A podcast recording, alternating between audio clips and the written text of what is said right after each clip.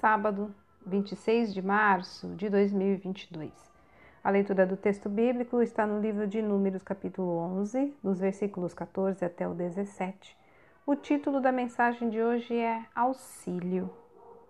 Desde o princípio, Deus viu que não era bom que o ser humano vivesse sozinho. Para o primeiro homem, Deus logo se encarregou de criar uma auxiliadora. Assumir tarefas árduas sem a ajuda de outros sempre é um desafio muito grande e talvez até superior às nossas forças. Moisés foi escolhido por Deus para conduzir o povo de Israel até a terra prometida. Mas liderar uma nação não é muito simples, ainda mais quando as pessoas estão descontentes. Por isso, Moisés apela a Deus por socorro e este o atende, colocando mais líderes ao seu lado para que o apoiassem.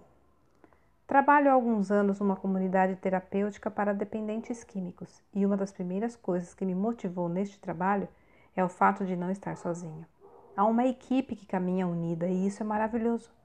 Poder dividir tarefas é algo que todo ser humano precisa. Ninguém é tão autossuficiente que nunca necessite de assistência. Infelizes são aqueles que procuram fazer sozinhos algo para o qual deveriam ter ajuda. Não sei qual é a sua situação neste momento.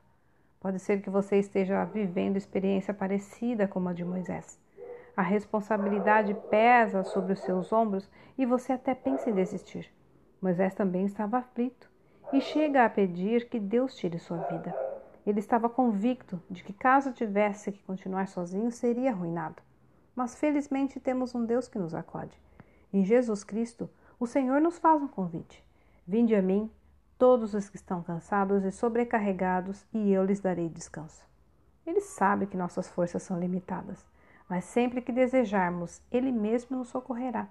Se você se sente sozinho em suas tarefas, hoje eu quero te motivar a orar a Deus para que este coloque ao seu lado pessoas que o auxiliem.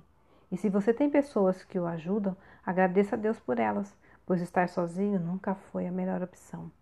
Olha, estar sozinhos pode levar-nos a desistir, mas com o auxílio de outros sempre vamos mais longe.